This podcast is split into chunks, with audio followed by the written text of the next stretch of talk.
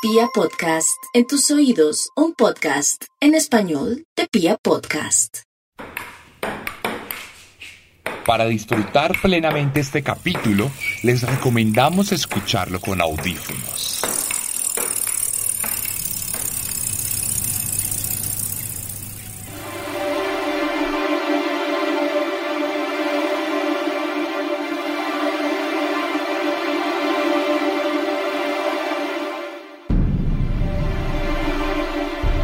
Todos los días fraguamos nuestra batalla interminable contra la pesadez de la vida. Nos despertamos y ponemos nuestros pies sobre la tierra solo para recordar todo lo que está mal con el mundo, con quienes nos rodean y con nosotros mismos. La felicidad es un estado de ánimo efímero mientras que la frustración tiene la habilidad de acumularse en nuestra mente de forma indefinida, mezclándose con el odio y el resentimiento. Hasta que un día...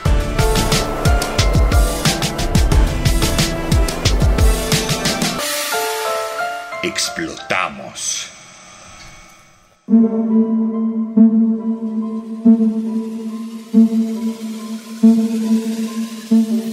Bienvenidos a Un Día de Furia, un programa de los mismos creadores de Serialmente.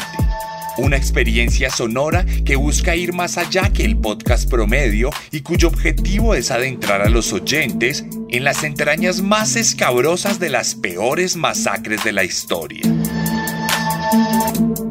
Un Día de Furia. Mucho más que un podcast.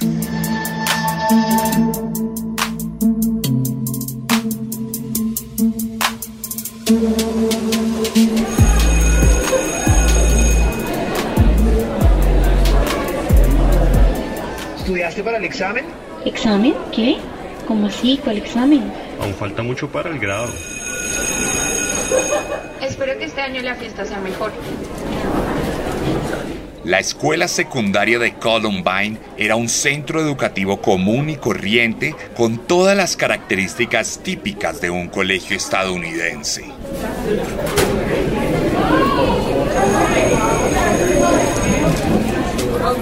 Pero el 20 de abril de 1999 no era un día cualquiera.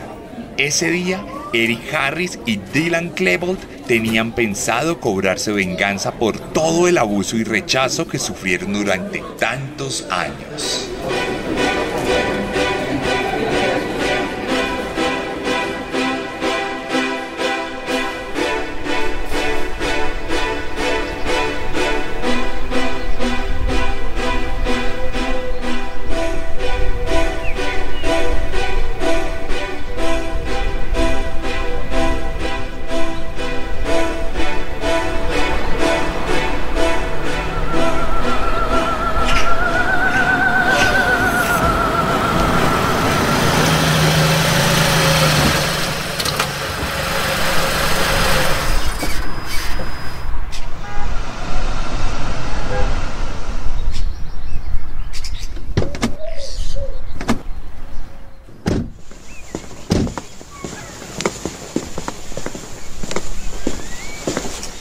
Las 11 y 14 de la mañana, ambos jóvenes llegaron a las inmediaciones de la escuela con la intención de hacerla explotar.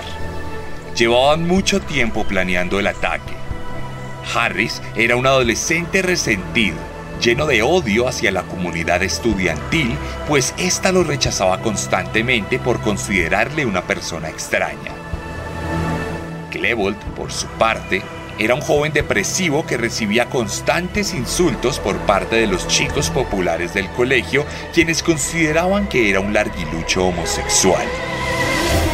La pareja de amigos se había conocido varios años atrás y había entablado una amistad enfermiza y dependiente en la que defendían a su contraparte con vehemencia ante cualquier persona que se atreviera a criticarle, incluso sus propios padres.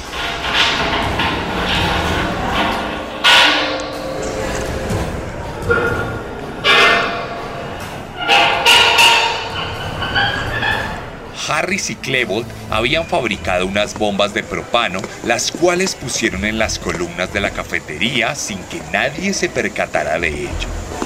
El plan original consistía en causar una gigantesca explosión en el recinto a la hora del descanso, causando cientos de muertes al interior del mismo. Luego, Eric y Dylan esperarían a las afueras de la escuela con sus armas y dispararían a todos los sobrevivientes que escaparan del lugar.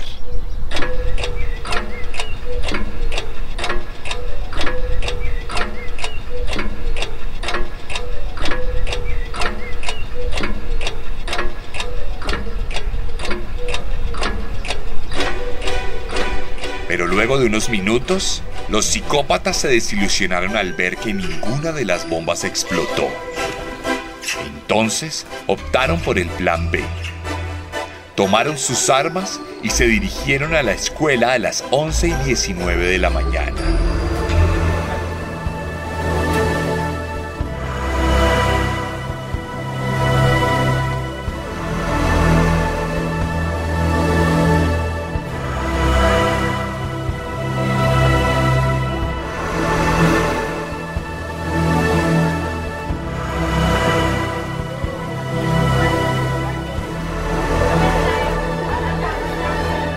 Rachel Scott, de 17 años, y Richard Castaldo, de 16, estaban almorzando a las afueras del colegio mientras conversaban amenamente.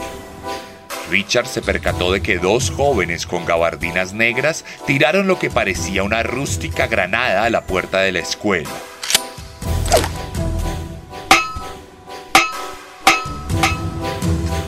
Apenas botó un poco de humo, por lo que el joven creyó que se trataba de una broma y no los tomó en serio. Pero entonces ambos muchachos se quitaron sus gabardinas y dejaron ver una carabina de asalto, una subametralladora y un par de escopetas recortadas con mucha munición.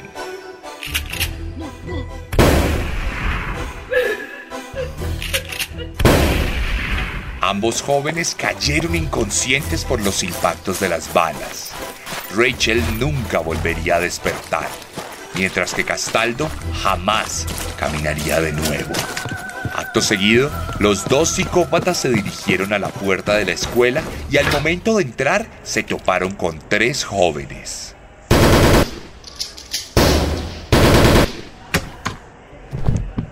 Una de las víctimas quedó malherida en el suelo.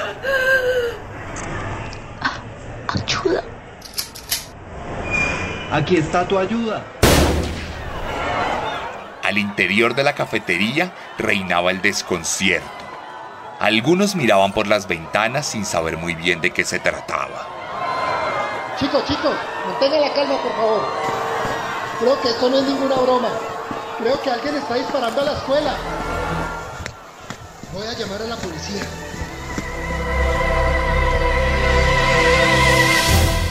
Eran las 11 y 25 am. Harris y Klebold dispararon contra la puerta de vidrio de la escuela, pero cuando se dispusieron a entrar, el primer policía llegó al lugar de los hechos.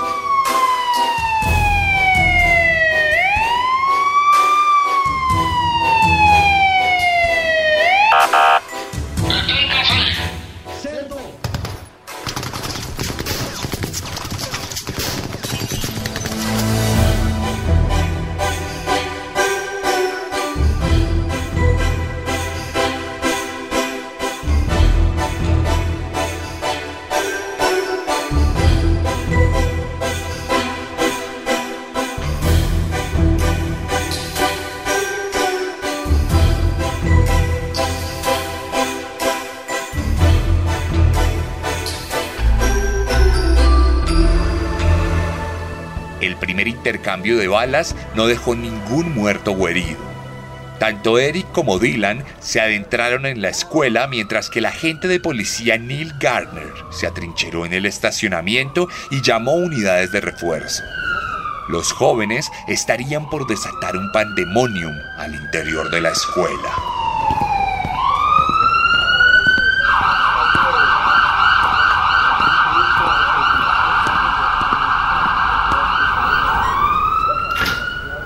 Mafia de las gabardinas. Prepárense para morir.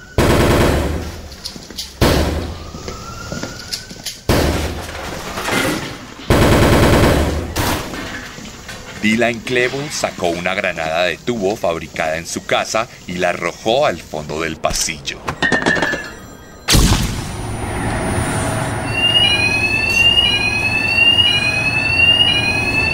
Ese pasillo sería el último lugar donde el profesor William Sanders estaría de pie. Chicos, yo los conozco. Ustedes estudian aquí. Estudiábamos, profesor.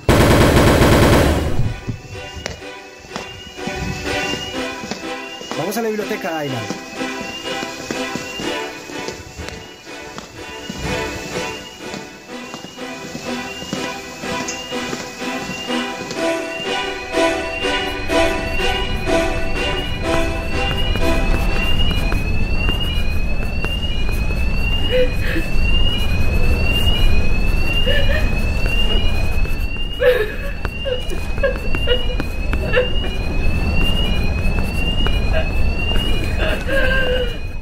Día, la biblioteca de la escuela secundaria de Columbine estaba tan silenciosa como siempre.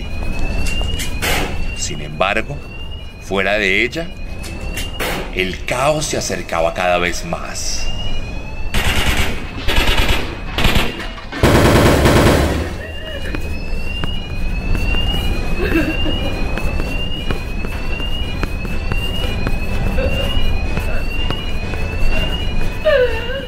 Patty Nilsson, una profesora del lugar, se había refugiado junto a decenas de estudiantes en la biblioteca.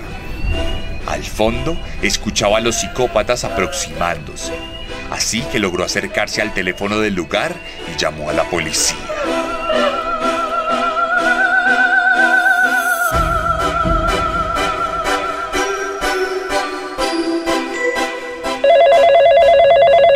Jefferson County 911. Soy profesora de la secundaria Columbia. Hay un estudiante con un arma aquí.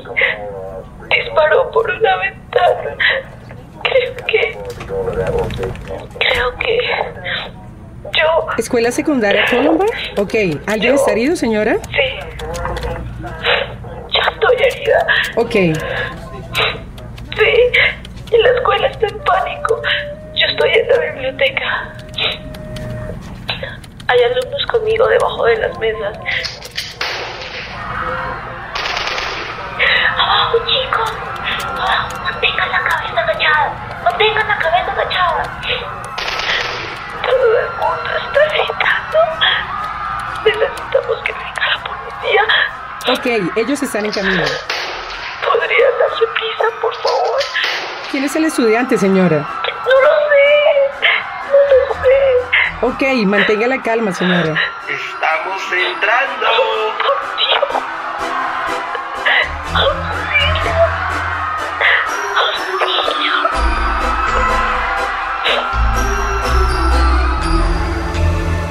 Dylan Klebold y Eric Harris por fin entraron a la biblioteca.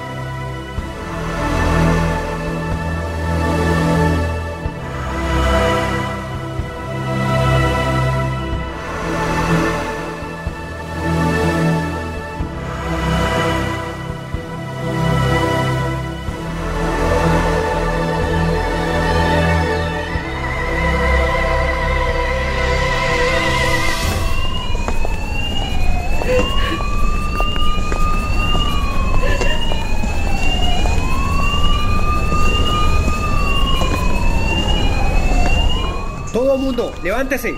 Todos los atletas de pie. Vamos a matar a los que tengan gorras blancas.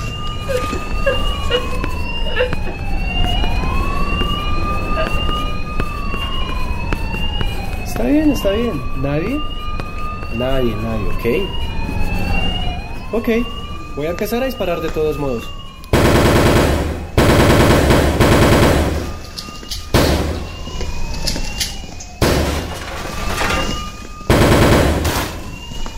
Entre las 11 y 29 y las 11 y 36 de la mañana, Eric Harris y Dylan Klebold deambularon por la biblioteca de la escuela y dispararon de forma aleatoria a las mesas de madera, hiriendo a decenas de estudiantes y matando a otros cuantos. En este punto, los asesinos no parecían tener algún plan de acción frente a las muertes, pues mataron a hombres y mujeres de forma indiscriminada independientemente de sus creencias.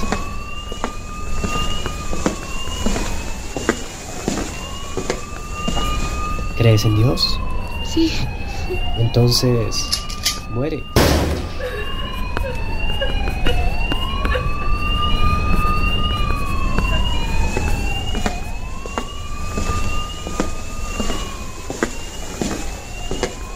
¿Crees en Dios? Sí.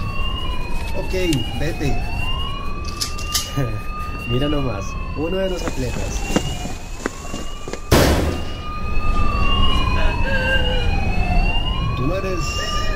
El equipo de béisbol? ¿O si me decía homosexual? Pues ¿quién es el homosexual ahora? ¡Corre, cobarde!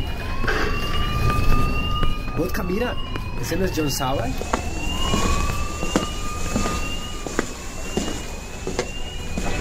Sí, John. Hola, hola John. Hola, ¿qué están haciendo? Oh, no, nada. Solo matamos gente. ¿Me van a matar a mí?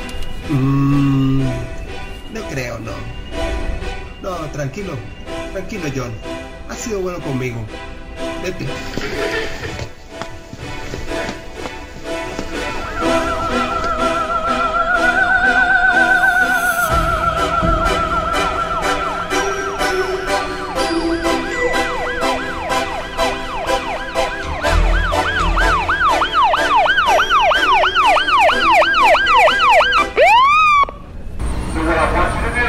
Dylan, llegaron los cerdos. Vamos a matarlos.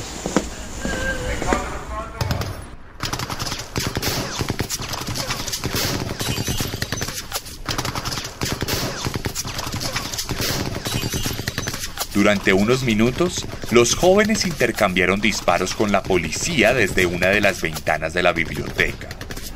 A pesar del fuerte enfrentamiento, nadie resultó herido.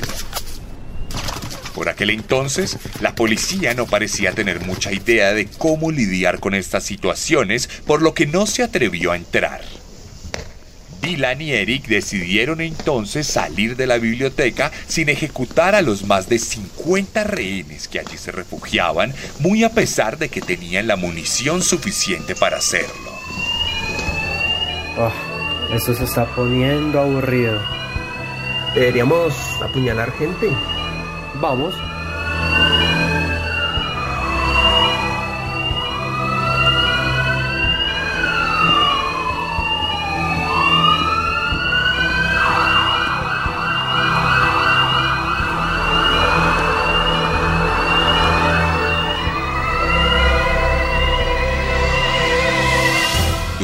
Algunos minutos, los jóvenes recorrieron algunos pasillos de la escuela disparando de forma aleatoria sin encontrar a ninguna nueva víctima.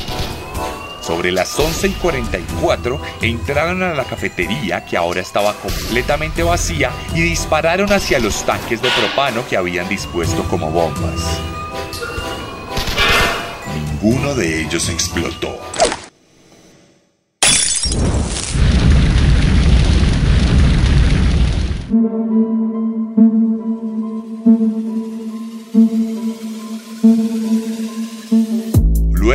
Minutos, los psicópatas volvieron a la biblioteca donde mataron a la mayoría de sus víctimas. Eran las 12 y 2 del mediodía y los estudiantes ya habían evacuado el lugar, por lo que allí solo yacían los cadáveres de quienes sucumbieron ante las balas de la mafia de las gabardinas. Entonces, por unos minutos, hubo una tensa calma.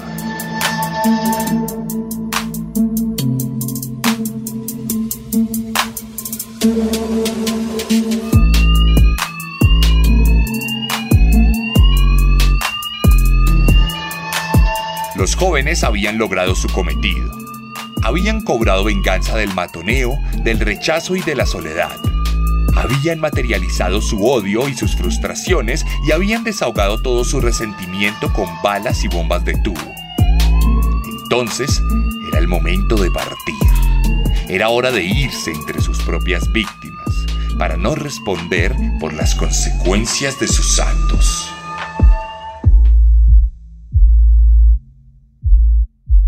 Muy bien, Vodka. Es hora. Es lo que estaba esperando hace meses, Eric. Alista las armas. Bueno, a la cuenta de tres. Uno, dos, tres.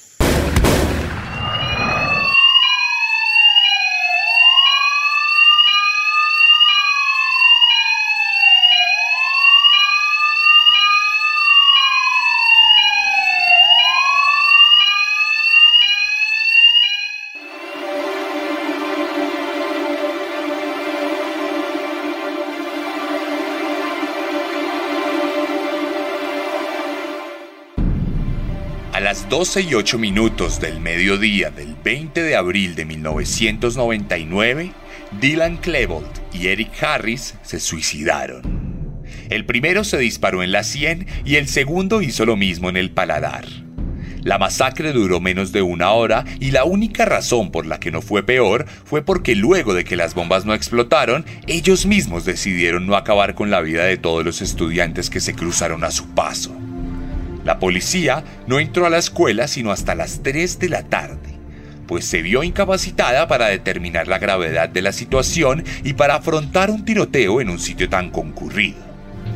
Tiempo después de los hechos, la prensa desató un escándalo cuando dio a conocer que la policía tenía fuertes indicios de que Eric Harris representaba un peligro para la sociedad y que nunca llevó a cabo una orden de cateo sugerida por uno de sus agentes, lo cual hubiese concluido con la captura del joven por la posesión de varios explosivos y armas en su casa. Ni los padres de Eric ni los de Dylan llegaron a sospechar sobre la cantidad de demonios que acechaban la cabeza de sus hijos. Cuando se revisó el diario de los asesinos, se descubrió que Eric llevaba planeando y deseando la masacre durante mucho tiempo y que Dylan sufría una depresión recalcitrante con fuertes ideaciones suicidas. La opinión pública se volcó a debatir sobre la tenencia de armas en los Estados Unidos y sobre la influencia de los videojuegos y la música en la mentalidad de los jóvenes. Un debate anacrónico que desvió la atención sobre el verdadero problema.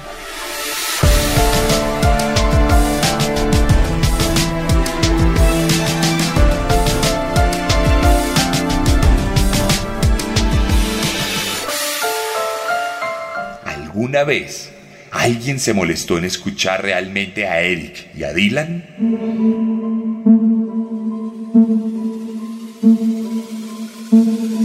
Y esta fue la primera entrega de Un Día de Furia, una nueva propuesta narrativa y auditiva de Pia Podcast y su servidor, Sebastián Camelo. Si esta propuesta les gustó, los invitamos también a escuchar serialmente en todas las plataformas disponibles. Allí se van a poder horrorizar con la historia de los peores asesinos seriales del mundo. Si lo suyo es la literatura, los invito a comprar mi novela Descenso, un viaje literario por los rincones más oscuros de la mente humana. O también poder adquirir mi libro de relatos Carne, un compendio de los peores relatos de canibalismo del mundo occidental contemporáneo. Suyo es el cómic, lo invito a echarle una ojeada a mi novela gráfica Herederos de Caín. Todas disponible en mis redes sociales. Arroba el arracadas. Arroba guion bajo guion bajo arracadas. Allí pueden escribirme y les puedo contar todo lo que necesiten saber sobre estos psicópatas o sobre alguno de los contenidos y libros que tengo disponibles para ustedes.